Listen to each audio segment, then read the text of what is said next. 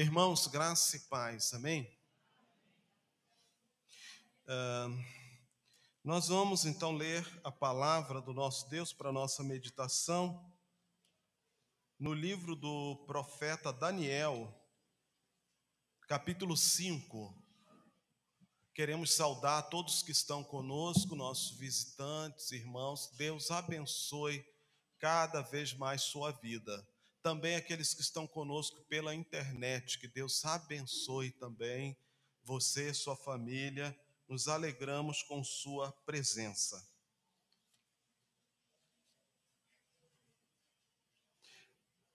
Daniel capítulo 5. Diz assim a palavra: o rei, o rei Belsazar deu um grande banquete a mil dos seus grandes e bebeu vinho na presença dos mil. Enquanto Belsazar bebia e apreciava o vinho, mandou trazer os utensílios de ouro e de prata que Nabucodonosor, seu pai, tirara do templo que estava em Jerusalém, para que neles bebessem o rei, os seus grandes, as suas mulheres e concubinas. Então trouxeram os utensílios de ouro que foram tirados do templo da casa de Deus que estava em Jerusalém. E beberam neles o rei, os seus grandes, as suas mulheres e concubinas. Beberam vinho, deram louvores aos deuses de ouro, de prata, de bronze, de ferro, de madeira e de pedra. No mesmo instante apareceram os dedos de mão de homem e escreviam defronte do candeeiro na caiadura da parede do palácio real. E o rei viu os dedos que estavam escrevendo. Então se mudou o semblante do rei e os seus pensamentos o turbaram. As juntas dos seus lombos se relaxaram e os seus joelhos batiam um no outro. O rei ordenou em voz alta que se introduzissem os encantadores, os caldeus e os feiticeiros Falou o rei e disse aos sábios da Babilônia: Qualquer que lê esta escritura e me declarar sua interpretação, será vestido de púrpura, trará uma cadeia de ouro ao pescoço e será terceiro, será o terceiro no meu reino. Então entraram todos os sábios do rei, mas não puderam ler a escritura, nem fazer saber ao rei a sua interpretação. Com isto se perturbou muito o rei Belsazar, mudou-se-lhe o semblante, e os seus grandes estavam sobressaltados. A rainha mãe, por causa do que havia acontecido ao rei e aos seus grandes, entrou no banquete e disse: Ó oh, rei, vive eternamente. Não te turbem os teus pensamentos, nem se mude o teu semblante. Há no teu reino um homem que tem o espírito dos deuses santos. Nos dias de teu pai se achou nele luz, inteligência e sabedoria como a sabedoria dos deuses. Teu pai, o rei Nabucodonosor, sim, teu pai, o rei o constituiu chefe dos magos, dos encantadores, dos caldeus e dos feiticeiros. Porquanto espírito excelente, conhecimento e inteligência, interpretação de sonhos, declaração de enigmas e solução de casos difíceis se acharam neste Daniel a quem o rei pusera o nome de Beltesazar. Chame-se, pois, a Daniel, e ele dará a interpretação. Então Daniel foi introduzido à presença do rei. Falou o rei e disse a Daniel: És tu aquele Daniel dos cativos de Judá, que o rei meu pai trouxe de Judá? Tenho ouvido dizer a teu respeito que o espírito dos deuses está em ti e em ti se acham luz, inteligência e excelente sabedoria. Acabam de ser introduzidos à minha presença os sábios encantadores para lerem essa escritura, me fazerem saber sua interpretação, mas não puderam dar a interpretação destas palavras. Eu, porém, tenho ouvido dizer de ti que podes dar interpretações, solucionar casos difíceis. Agora, se puderes ler esta escritura, fazer-me saber sua interpretação, serás vestido de púrpura, terás cadeia de ouro ao pescoço, e serás o terceiro no meu reino. Então respondeu Daniel, e disse na presença do rei: Os teus presentes fiquem contigo, dá teus prêmios a outrem. Todavia lerei ao rei a escritura e lhe farei saber a interpretação. Ó rei, Deus o Altíssimo deu a Nabucodonosor teu pai o reino e grandeza, a glória e majestade. Por causa da grandeza que lhe deu, povos, nações, homens de todas as línguas tremiam e temiam diante dele. Matava quem queria e a quem queria deixava com vida. A quem queria exaltava e a quem queria abatia. Quando, porém, seu coração se elevou, seu espírito se tornou soberbo e arrogante, foi derribado do seu trono real e passou dele a sua glória. Foi expulso dentre os filhos dos homens, seu coração foi feito semelhante aos dos animais. Sua morada foi com jumentos monteses. Deram-lhe a comer erva como os bois. E do orvalho do céu foi molhado seu corpo, até que conheceu que Deus, o Altíssimo, tem domínio sobre o reino dos homens, e quem a quem quer constitui sobre ele. Tu, Belsazar, que és filho, não humilhaste teu coração, ainda que sabias tudo isto, e te levantaste contra o Senhor do céu. Foram trazidos utensílios da casa dele perante ti, e tu e teus grandes, tuas mulheres e as tuas concubinas bebeste vinho neles e além disso, deste louvores aos deuses de prata, de ouro e de bronze, de ferro, de madeira, de pedra, que não veem, não ouvem, nem sabem. Mas a Deus em cuja mão está a tua vida e todos os teus caminhos, a Ele não glorificaste. Então, da parte dele foi enviada aquela mão que traçou esta escritura. Esta, pois, é a escritura que se traçou: Mené, Mené, Tekel e Parsim esta é a interpretação daquilo. Mené contou Deus o teu reino e deu cabo dele. Tekel, pesado foste na balança e achado em falta. Pérez, dividido foi o teu reino dado aos medos e aos persas. Então mandou Belsazar que vestissem Daniel de púrpura, lhe pusessem cadeia de ouro ao pescoço e proclamassem que passaria a ser o terceiro no governo do seu reino. Naquela mesma noite foi morto Belsazar, rei dos caldeus, e Dario, o Medo, com cerca de 62 anos, se apoderou do reino. Amém? Vamos orar? Senhor, estamos diante da tua palavra e pedimos que teu Santo Espírito, que inspirou essa palavra, possa falar aos nossos corações, nos abençoar nessa noite temos fome e sede de ti, Senhor. Precisamos da tua palavra, precisamos do teu alimento, Pai. Nós te rogamos, no nome de Jesus. Amém. Amém. Então, meus irmãos, vamos falar um pouco hoje sobre a festa. Você gosta de festa? Há festas e festas. Tem festas aprovadas por Deus, tem outras não, não aprovadas, não permitidas, né? Então, o nosso mundo vive cheio de festas. Nesses dias mesmo estamos aí com a festa do carnaval. Eu gosto desse capítulo aqui que fala essa festa, sobre essa festa de Belsazar, o rei Belsazar. Sobre carnaval, Lá no Rio de Janeiro ouvimos falar de muitos. E sempre tem uma polêmica cada ano. Muitas vezes é a questão de misturar festa e religião. Nessa festa aqui de Belsazar, tinha homens, mulheres, bebidas, isso já costuma dar confusão, né? E religião. Quatro fatores, né? homens e mulheres bebendo juntos e mais religião. Sim, como estava falando carnaval lá no Rio, tem anos em que eles é, colocaram imagens sagradas, imagens da Igreja Católica. Deu confusão. Teve um ano que eles trouxeram as imagens, mas cobriram. cobriram todas. Mas todo mundo sabia que eram imagens. Um dos últimos carnavais, ele colocou alguém fantasiado de demônio e outro fantasiado de Jesus, não é? Claro que não era Jesus, mas estava ali fantasiado de Jesus. E o pior é que o demônio batia muito em Jesus. Jesus perdia né, a, a batalha ali para o demônio. E, então, essas coisas acontecem. Essa mistura é, que costuma dar muitos problemas. E essa mistura acontece aqui na festa do rei Belsazar.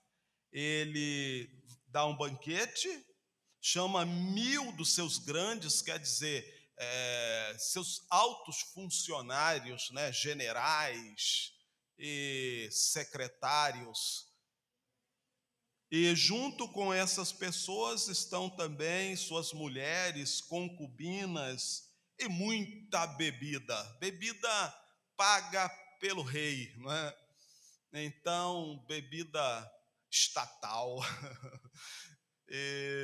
tinha em quantidade, rolava bastante. Mas então, vamos ver algumas coisas sobre esse texto. Quero pensar nele acerca dos seus personagens. Geralmente, quando se fala em festa, aí o pessoal pergunta: quem estava lá? Quem foi? Não é? Festa de artista lá de Hollywood. Aí o Brad Pitt é? estava lá com seu smoking elegante e tal. Aí fala lá vários artistas, não é? E tal. E tem vários tipos de festa, né? festa de político, estava lá o. Pô, é melhor não, não, não dizer quem estava, deixa para lá. É, mas festa de 15 anos, de casamento, e por aí vai uma série de festas. Aí as pessoas perguntam: quem estava lá? Fulano estava. É mesmo? Fulano estava na festa? Não é? Ah, estava também Fulano. O que lá foi? teve coragem. Foi, estava lá. Vamos ver aqui então quem estava presente nessa festa do rei Belsazar. Primeiro ele próprio, né? O rei, o anfitrião. Lá estava, sua roupa paramentada, sua coroa na cabeça e rodeado dos seus serviçais. Ali estava Belsazar. Quem era ele? orgulhoso, achando-se o rei da cocada preta, né? Uh, achando-se por demais importante, depois de algumas garrafas de vinho, ele manda trazer para servir ali a seus convidados os utensílios que foram tirados do templo em Jerusalém os copos, as taças, todos os utensílios que tiraram do templo em Jerusalém. Aquilo era uma exibição dele. Ele estava dizendo: os nossos deuses aqui são mais poderosos do que os deuses dos hebreus. Nós os vencemos, porque aqueles utensílios eram troféus, troféu de guerra. Quando vencia-se o inimigo, trazia alguma coisa dele, trazia troféus para deixar expostos e dizer: olha, essa foi a nossa vitória contra tal país, tal nação. E naquele tempo, quando se guerreava contra uma nação, guerreava-se contra os deuses dela. Era guerra de Deus para Deus, né? Os deuses da nação A contra os deuses da nação B.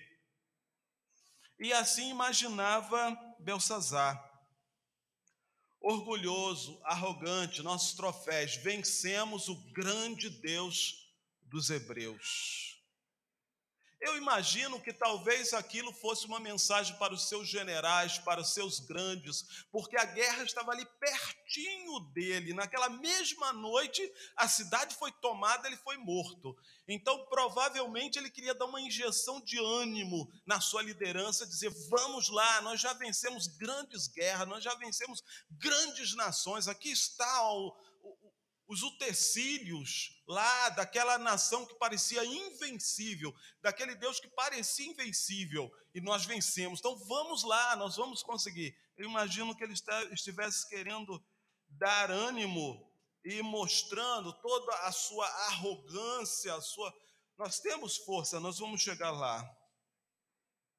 Ele também era profano. Porque quando ele pega as taças do templo de Deus, que eram objetos sagrados, mas preste atenção, sagrados no tempo do Antigo Testamento. No tempo do Antigo Testamento existiam objetos sagrados. No Novo Testamento, não. No Novo Testamento não há mais objetos sagrados. No Novo Testamento, as pessoas é que são sagradas. As pessoas se tornam a habitação do Espírito Santo de Deus.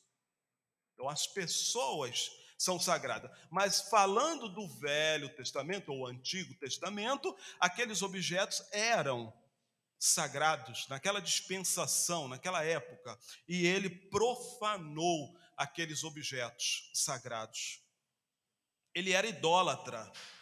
O texto fala aqui no verso 4 que eles deram louvores aos deuses de ouro, de prata, de bronze, de ferro, de madeira e de pedra.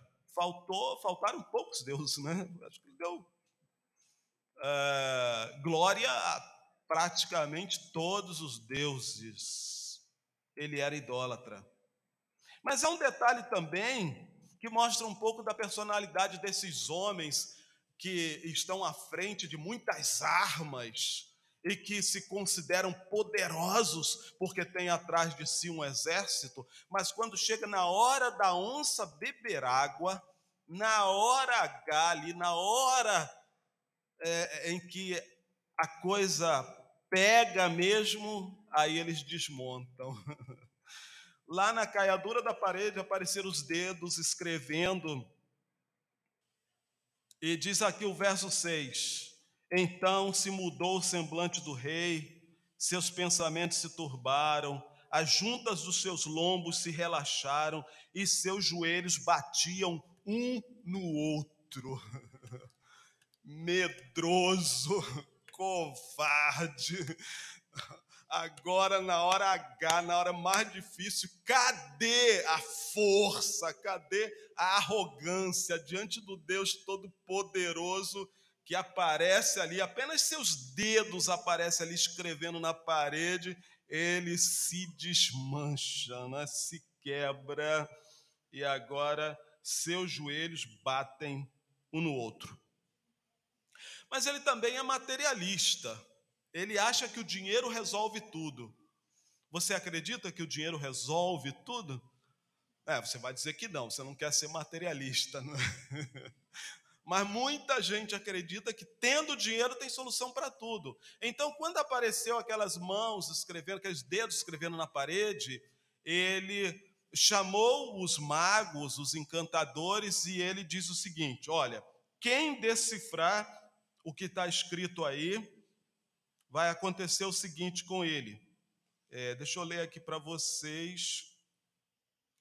Uh, ele disse, no verso final do verso 7: Qualquer que lê esta escritura me declarar sua interpretação será vestido de púrpura. Vestir-se de púrpura era uma coisa muito chique, muito. Só realmente gente top, né? Será vestido de púrpura, trará uma cadeia de ouro na, na, no pescoço. Cadeia de ouro é um colar grosso, né? Desse tipo que o pessoal, bom, o pessoal gosta aí em alguns lugares, né? Então, uma, um colar de ouro muito pesado, muito ouro. E será o terceiro no reino. Terceiro. Na frente dele, só o primeiro-ministro e o rei, né? e depois ele. Dinheiro, poder, será que resolve tudo? Será que se tivermos mais dinheiro vamos ser mais felizes? Então, os ricos devem ser muito felizes, né? Não devem se suicidar, não devem chorar, não devem ter frustrações. Bom, você e eu sabemos que não é assim, não é dessa forma. Belsazar, esse é o nosso primeiro personagem. Ele representa tudo que nós não devemos ser. Nós não devemos ser arrogantes, achando que somos o centro do universo. Né? Aquelas pessoas que parece que já nasceram com 18 anos, já nasceu pronto, né? Não, você não é o centro do universo. Tem que ter cuidado para não profanar o sagrado. Não pode ser idólatra. Só há um Deus verdadeiro, vivo, verdadeiro. Não existem deuses de prata, de ferro, de madeira. Deve ter coragem, aquela coragem que vem da graça, da misericórdia, vem de Deus. E não deve achar que o dinheiro resolve tudo. Dinheiro é necessário, todos nós precisamos pagar os boletos, não é verdade? Mas se ele se tornar o seu Deus, você já está destruído. Se ele se tornar a coisa mais importante na sua vida, você já se perdeu completamente.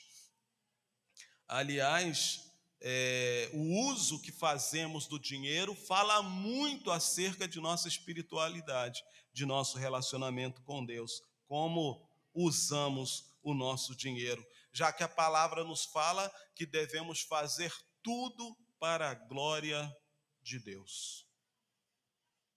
Vamos falar de outros personagens, quero pegar aqui um no atacado, né?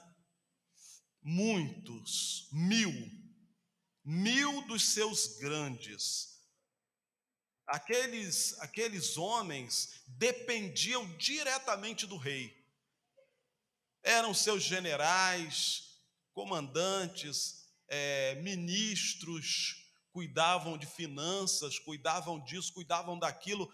Mil o reino era muito grande. O reino de Nabucodonosor foi a cabeça de ouro daquela estátua que está aí no livro de Daniel, depois você pode pesquisar. É um reino importantíssimo, uma potência. Depois ele vai decaindo, né? O peito já é de prata, até que chega aos pés que é de barro. Mas então o reino tem o seu ponto áureo, e por isso há muita gente importante. Nesse tempo de Belsazar, ele já havia caído, é, mas ainda mantinha uma grandeza é, extraordinária. Mil dos seus grandes, pessoas que dependiam o tempo todo do rei. O que acontecesse com o rei, aconteceria com eles. Você vê isso é, no verso 9. Quando aparece a escritura, quando o semblante do rei se muda, quando ninguém consegue ler o que está escrito na parede, diz aqui o verso 9: Com isto se perturbou muito o rei Belsazar, mudou-se-lhe o semblante, e seus grandes estavam sobressaltados, seus grandes estavam temerosos. E agora o que vai acontecer? Porque se o rei caísse, eles caíam. O texto fala que o rei foi morto no final da festa, no final daquela noite. Houve a invasão, ele foi morto. E provavelmente, o texto da Bíblia não fala, mas provavelmente a grande maioria desses grandes também foram mortos naquela noite.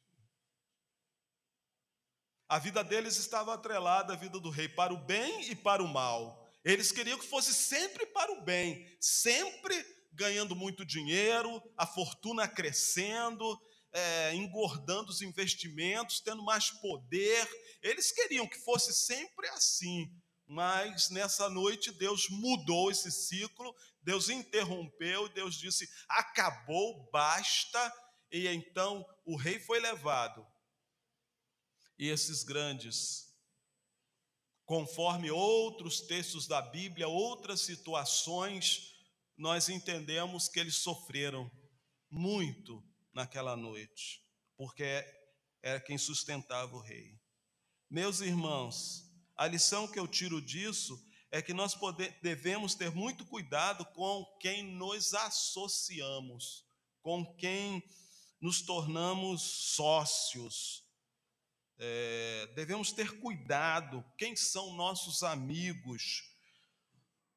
Ser amigo de determinadas pessoas é ter uma sentença de morte, é colocar um alvo na cabeça Você sabe disso, acontece aqui perto de nós, já aconteceu, né? Determinadas amizades só levam à destruição. Então é preciso ter cuidado. Nessa noite, os associados, os amigos íntimos do rei Belsazar se deram mal. Há muitos reis por aí nos convidando a sermos seus amigos. Tenha cuidado, observe, porque a festa pode terminar mal. Mas vamos falar de outros personagens. Quem mais estava lá? Quem apareceu na festa do meio para o fim foi a, a rainha mãe. A rainha mãe era uma viúva. A, a rainha mãe foi esposa do rei Nabucodonosor, o grande Nabucodonosor. E ela aparece nessa festa como alguém que tem memória, alguém que se lembra do que aconteceu com o orgulhoso Nabucodonosor, aquele que foi fundador eh, do império, aquele que parecia tão tão poderoso. É, o texto aqui fala sobre ele da seguinte forma: é, Ó Rei, Deus o Altíssimo deu a Nabucodonosor teu pai o reino e grandeza e glória e majestade, e por causa da grandeza que lhe deu, povos, nações e homens de todas as línguas tremiam e temiam diante dele. Matava quem queria, a quem queria deixava com vida, a quem queria exaltava, a quem queria abatia. Quando, porém, seu coração se elevou, seu espírito se tornou soberbo e arrogante, foi derribado do trono real, passou dele sua glória, foi expulso de entre os homens, seu coração foi feito semelhante aos animais, sua morada foi com jumentos monteses e deram-lhe a comer erva com os bois. Veja que situação. Aquele grande rei tornou-se um animal, foi morar no campo. E no capítulo anterior fala sobre isso, Daniel 4 e fala que se passaram sete tempos sobre eles. A, a melhor interpretação ali acredita que esses sete tempos são sete anos. Sete anos vivendo como animal. Seus pelos cresceram e ele comia pasto como os bois, mas porque ele não reconheceu a grandeza do Deus Todo-Poderoso. A rainha mãe, ela conhece muito bem essa história, ela acompanhou, talvez deve ter sofrido muito com aquela situação do seu marido, de vê-lo agora transformado em um animal. Depois, quando ele volta, ele reconhece a grandeza de Deus, reconhece o valor do Deus Todo-Poderoso. Então, ela acompanhou todo esse desenrolar. E ela contou para seu filho Belsazar. Ele sabia disso. Ele sabia acerca desses acontecimentos. Mas mesmo assim, apesar do que havia acontecido com seu pai, ele não creu que esse Deus era tão poderoso assim e se voltou contra o Deus de Israel. Mas a rainha mãe também tinha é, outras lembranças, não é? Ela também dá um testemunho extraordinário acerca de Daniel, de quem era Daniel. Ela traz à memória a história e é preciso então aprender com a história. Contar sobre o agir de Deus no passado é a nossa principal tarefa. O apóstolo Pedro, na sua carta, diz que fomos chamados para anunciar as grandezas daquele que nos tirou das trevas para a sua maravilhosa luz. Essa é a nossa missão. Anunciar as grandezas, anunciar o poder, o amor, a justiça, a glória do Deus Todo-Poderoso para as demais pessoas, porque Ele nos tirou das trevas, onde estávamos condenados, debaixo de maldição, e nos trouxe para a luz, para o seu reino, para andarmos com Ele. Então, essa rainha tem muito a nos ensinar. Assim quando ela, como ela lembrava da história e podia tirar lições disso, nós também precisamos lembrar da nossa história, da história da nossa igreja, do povo de Deus, como Deus tem, através das gerações, é, salvado vidas, transformado, é, revelado o seu reino. Mas também nós devemos lembrar de nossa própria história pessoal, porque nós estávamos antes nas trevas, mas houve um momento na nossa vida em que saímos das trevas e entramos na luz. Pelo menos é assim que acontece com todo cristão, com todo crente, ele tem esse divisor. Se você não consegue enxergar isso na sua vida, tem algum problema. Há um momento em que deixamos as trevas, porque o Senhor nos tira de lá, pega em nossa mão e nos traz para a sua luz. Eu não sei se a rainha mãe se converteu ao Deus do céu, como chama o texto, mas ela nos faz lembrar disso, que a história é importante. Precisamos aprender com o passado para viver bem o presente. Mas eu quero também falar de outro personagem, o Daniel. Daniel, ele não vai a festas, não festas desse tipo, né? Ele é crente, e aí? E aí não vai. Mas como ele está na festa? Ele está porque ele foi intimado, o rei mandou que o buscassem. Depois que a rainha mãe testemunhou, falando acerca de Daniel, então logo o rei mandou que procurassem e trouxessem a Daniel. Então ele está na festa a serviço, foi convocado pelo rei. É por isso que ele está na festa. Ele não foi lá beber vinho e nem é, se confraternizar. Ele conhecia o caráter do rei, ele poderia de repente até ir, porque ele tinha acesso ao palácio, mas ele está ali a serviço. Uma coisa que chama a atenção acerca de Daniel é porque ele já estava vários anos no reino, mas ele continuava Daniel. Não mudou. Você observa lá no primeiro capítulo que ele chega com seus amigos do reino, seus conterrâneos, eles são hebreus, né, são israelitas, eles chegam e, como escravos e são selecionados para um programa lá para formação né, de novos líderes lá do reino. O rei manda selecionar jovens, inclusive jovens hebreus e Daniel então entra nessa seleção. E o que o rei queria é que ele se tornasse um babilônico, um caldeu. Ele inclusive troca o nome de Daniel. Ele diz: Você vai se chamar Beltesazar. Beltesazar. Então ele muda o nome de Daniel para Beltesazar, que significa Bel proteja você. E quem é Bel? Bel não é Isabel. Não confunda. Bel era o ídolo babilônico, um dos mais importantes, uma divindade babilônica. Então ele associa Daniel ao deus babilônico e ele deseja que Daniel assuma agora uma nova personalidade, agora ele é Beltesazar, protegido de Bel. E ele poderia fazer isso, ele estava longe de casa, longe do pastor dele, né? longe dos olhos do pastor. Ele chegou ali como escravo e agora ele tem a oportunidade de progredir no reino ele podia contar para qualquer um, dizer: eu tinha que fazer isso, não tinha solução, eu era escravo, e ou fazia isso ou morria e tal, eu tive que é, me adaptar.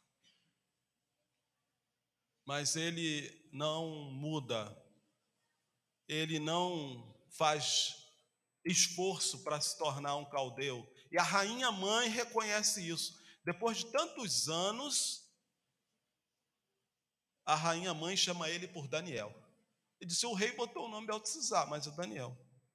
Né? Quando ela fala aqui para o rei, o filho dela, né?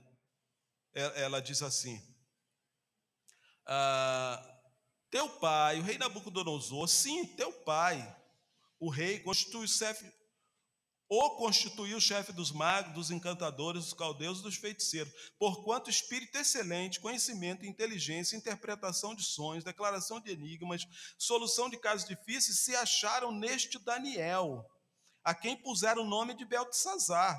Chame-se, pois, Daniel. Ela não diz chame Beltesazar, não colou.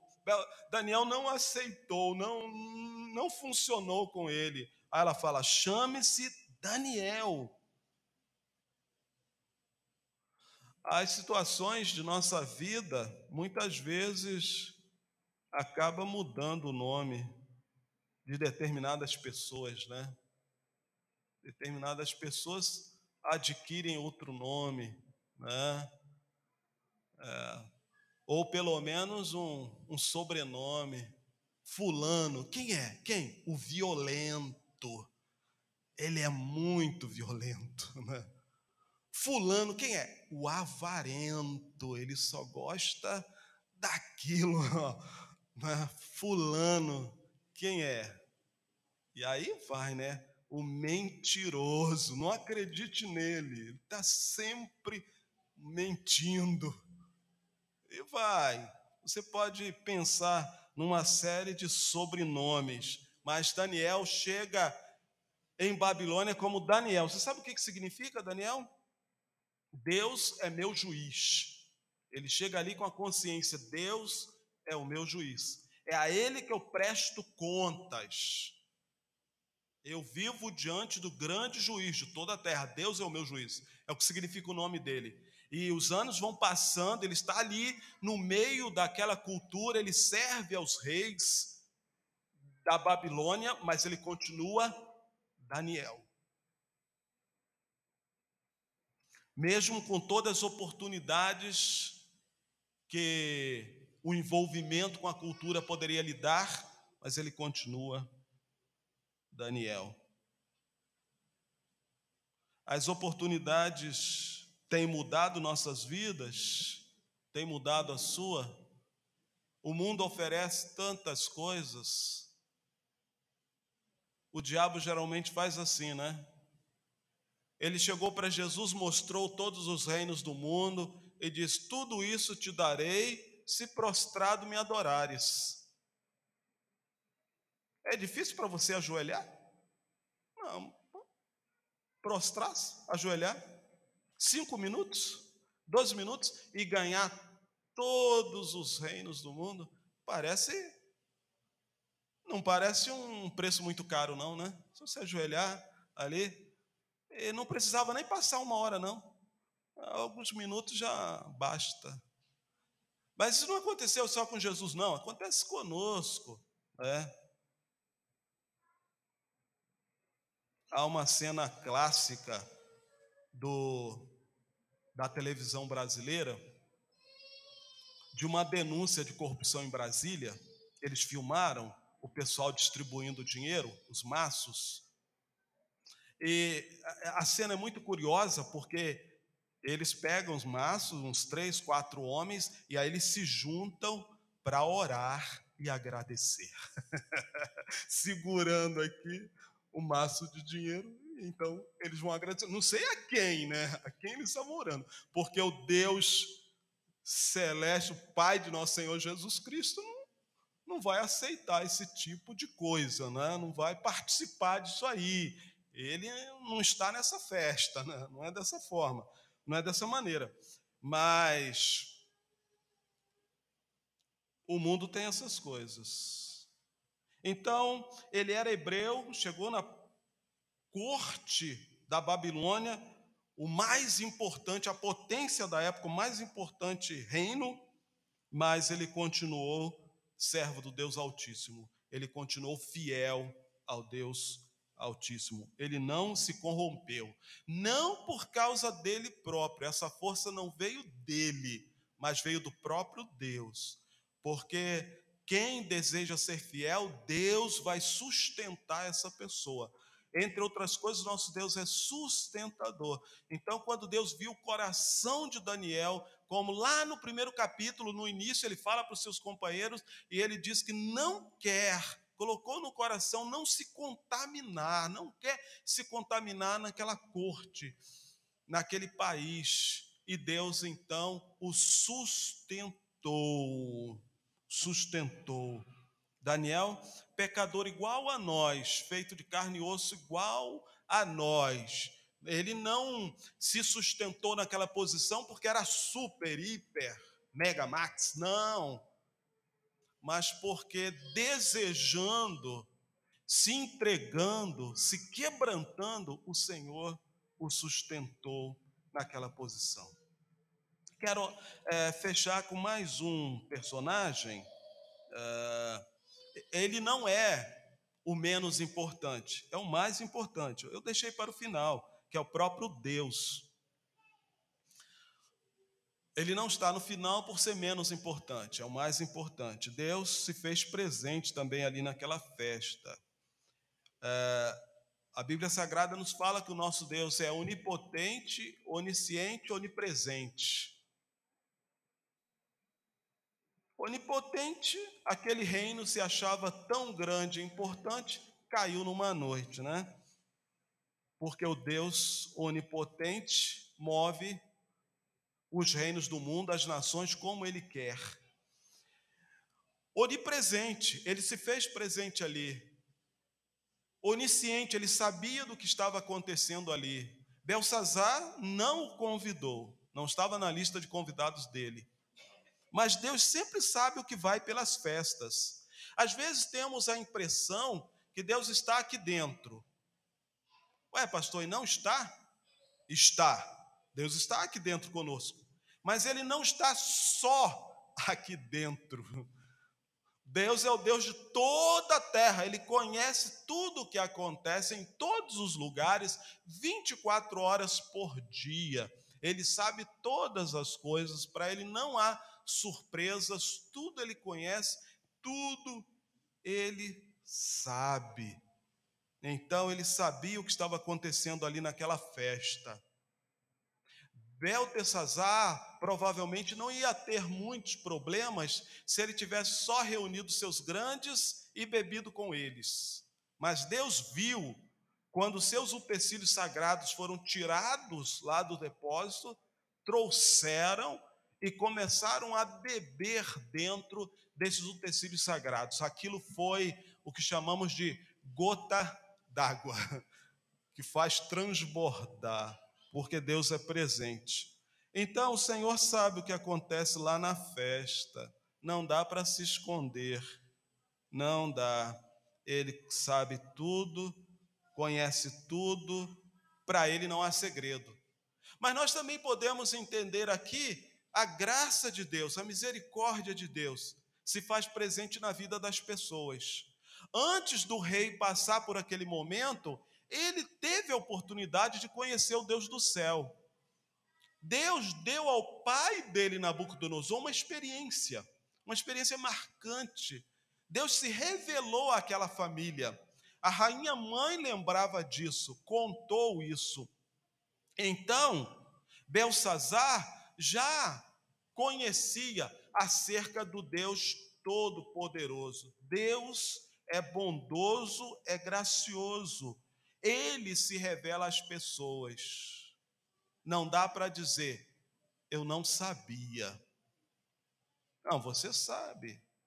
Você sabe que existe o Deus Todo-Poderoso. Você sabe que estaremos diante dele, que vamos prestar contas. O Senhor Jesus diz que todos nós vamos comparecer diante do tribunal de Cristo. Então, nós precisamos nos preparar. Deus é gracioso, é bondoso, mas Ele é também juiz, e Ele vai executar seu julgamento. Ele executou ali sobre essas pessoas. Ele executou. Ele escreveu na parede, não é? Diz aqui o verso 5: apareceram os dedos da mão de homem e escreviam defronte do candeeiro na caiadura do palácio, da parede do palácio real. No verso 26, nós encontramos então Daniel dando a interpretação. E a interpretação foi esta: Contou Deus o teu reino e deu cabo dele. Pesado foste na balança e achado em falta. Dividido foi o teu reino e dado aos medos e aos persas. Então, três, uma sentença dividida em três partes. A primeira parte foi: é, contou Deus o teu reino, deu cabo dele, terminou com ele. Um reino tão forte, tão poderoso, tão grande, uma potência, mas para Deus é nada. Isaías fala que as nações são como os pingos de água. Está lá em Isaías. É como se ele pegasse uma gota d'água e dissesse: Isso aqui é os Estados Unidos. Né? Isso é uma gota d'água.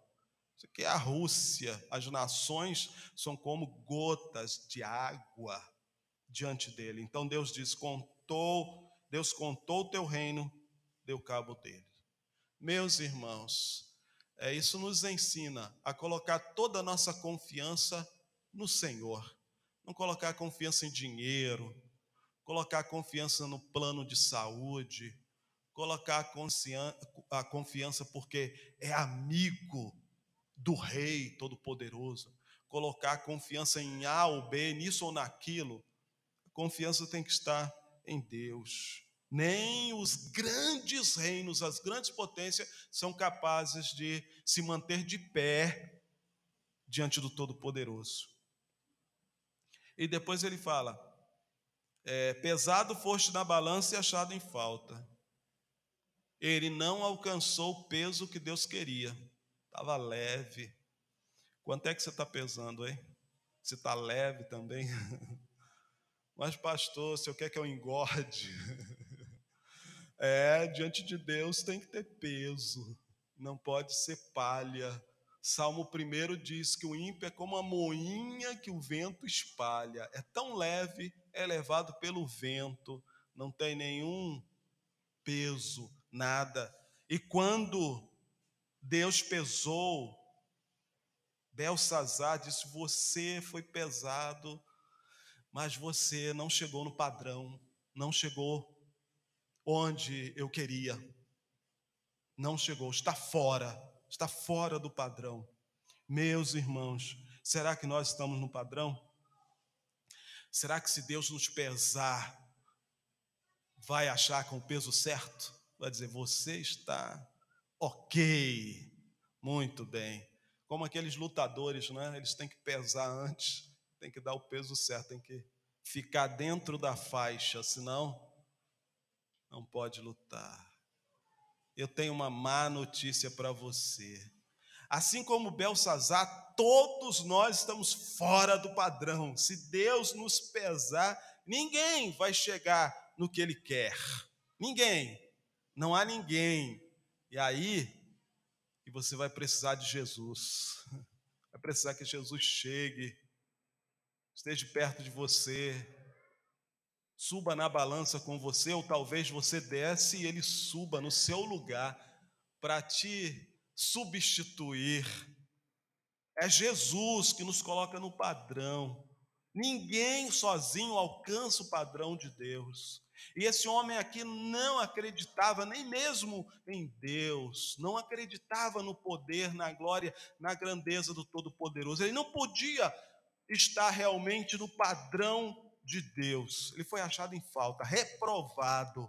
E todos nós seremos reprovados se comparecermos diante dele sozinhos. Você comparecer diante do Senhor sozinho, você estará reprovado, será achado em falta. E o problema é que geralmente não sabemos a hora que vamos comparecer diante dele. Na maioria das vezes somos tomados de surpresa, não é verdade? Não foi o que aconteceu com o nosso irmão? Cantou tão bem aqui à noite, tão alegre. Mas na manhã seguinte, sozinho, sem que ninguém o soubesse, o Senhor o tomou. Ainda bem que ele estava na companhia de Jesus. E então ele estava no padrão. Foi recebido em cima na glória. De outra forma, não há como. Seremos recusados se estivermos sozinhos diante do Todo-Poderoso. É por isso que João fala na sua primeira carta, lá no capítulo 2, ele diz que temos um advogado para com o Pai. Advogado, percebeu? Advogado, um defensor para com o Pai, Jesus Cristo. Ele é o nosso defensor. Meus irmãos, a última parte aqui da sentença foi: dividido foi o teu reino dado aos medos e persas. Então o reino foi entregue aos inimigos. E aquilo que ele amava tanto, aquilo que ele defendia, aquilo que ele estava disposto a matar para manter, aquilo que ele estava disposto a fazer qualquer sacrifício para manter, que era o seu reino, simplesmente foi tirado dele e dado a outros. O reino era o ídolo dele, era o que ele tinha de mais importante, aquilo que ele se apegava. E tudo que se torna o ídolo de alguém, provavelmente é tirado, é retirado dessa pessoa, principalmente se essa pessoa conhece a Deus. Não podemos carregar ídolos. O Senhor precisa ser o centro da nossa vida o amor da nossa vida, o desejo do nosso coração, o desejo da nossa alma. Não pode haver nenhuma outra coisa, mesmo que seja um reino poderoso que pareça invencível, com muito ouro, com um exército formidável, não pode ser o seu maior amor, não pode se apegar, tem que se apegar ao Senhor.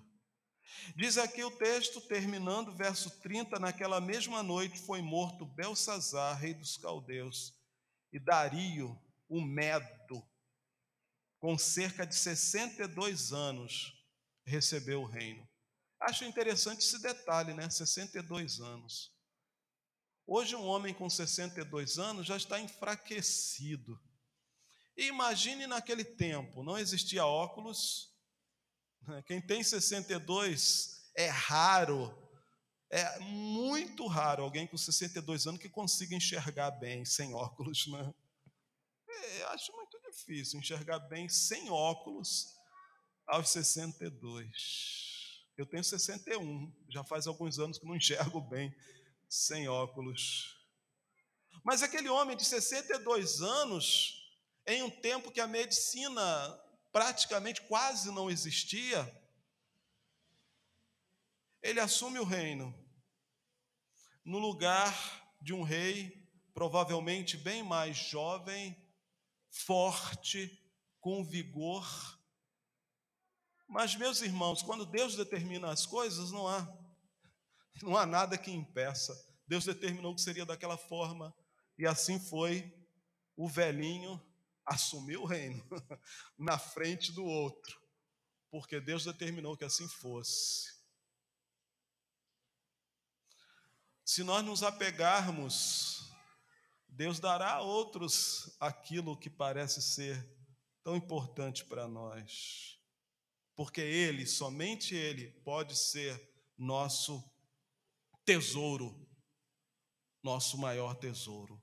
Então, meu desejo nessa noite foi falar dessa festa, falar como ela terminou mal, falar que você precisa ter cuidado com determinadas festas e falar que há sim uma festa preparada para nós, uma festa grandiosa, maravilhosa, aprovada, onde o próprio Senhor estará presente. Desta sim vale a pena participar. Desta sim para esta vale a pena se preparar. Então, se prepare invista no seu relacionamento com o Senhor Jesus, porque é Ele quem vai distribuir os convites. Se você não estiver na lista dele, vai ficar fora. Vocês têm que estar na lista do Senhor. Ele vem buscar os seus para essa grande festa, esse grande encontro, e ficaremos com Ele para sempre. Esta é a festa que vale a pena, mas eu volto a dizer: você não vai conseguir telefonar para A ou para B, mexer os pauzinhos, não é? Falar com alguém, ó, me coloca aí na lista e tal. Não, você não vai conseguir. A única pessoa que pode te colocar é Jesus. Ele é o Senhor absoluto nesta festa. Que o Senhor então nos abençoe. Amém.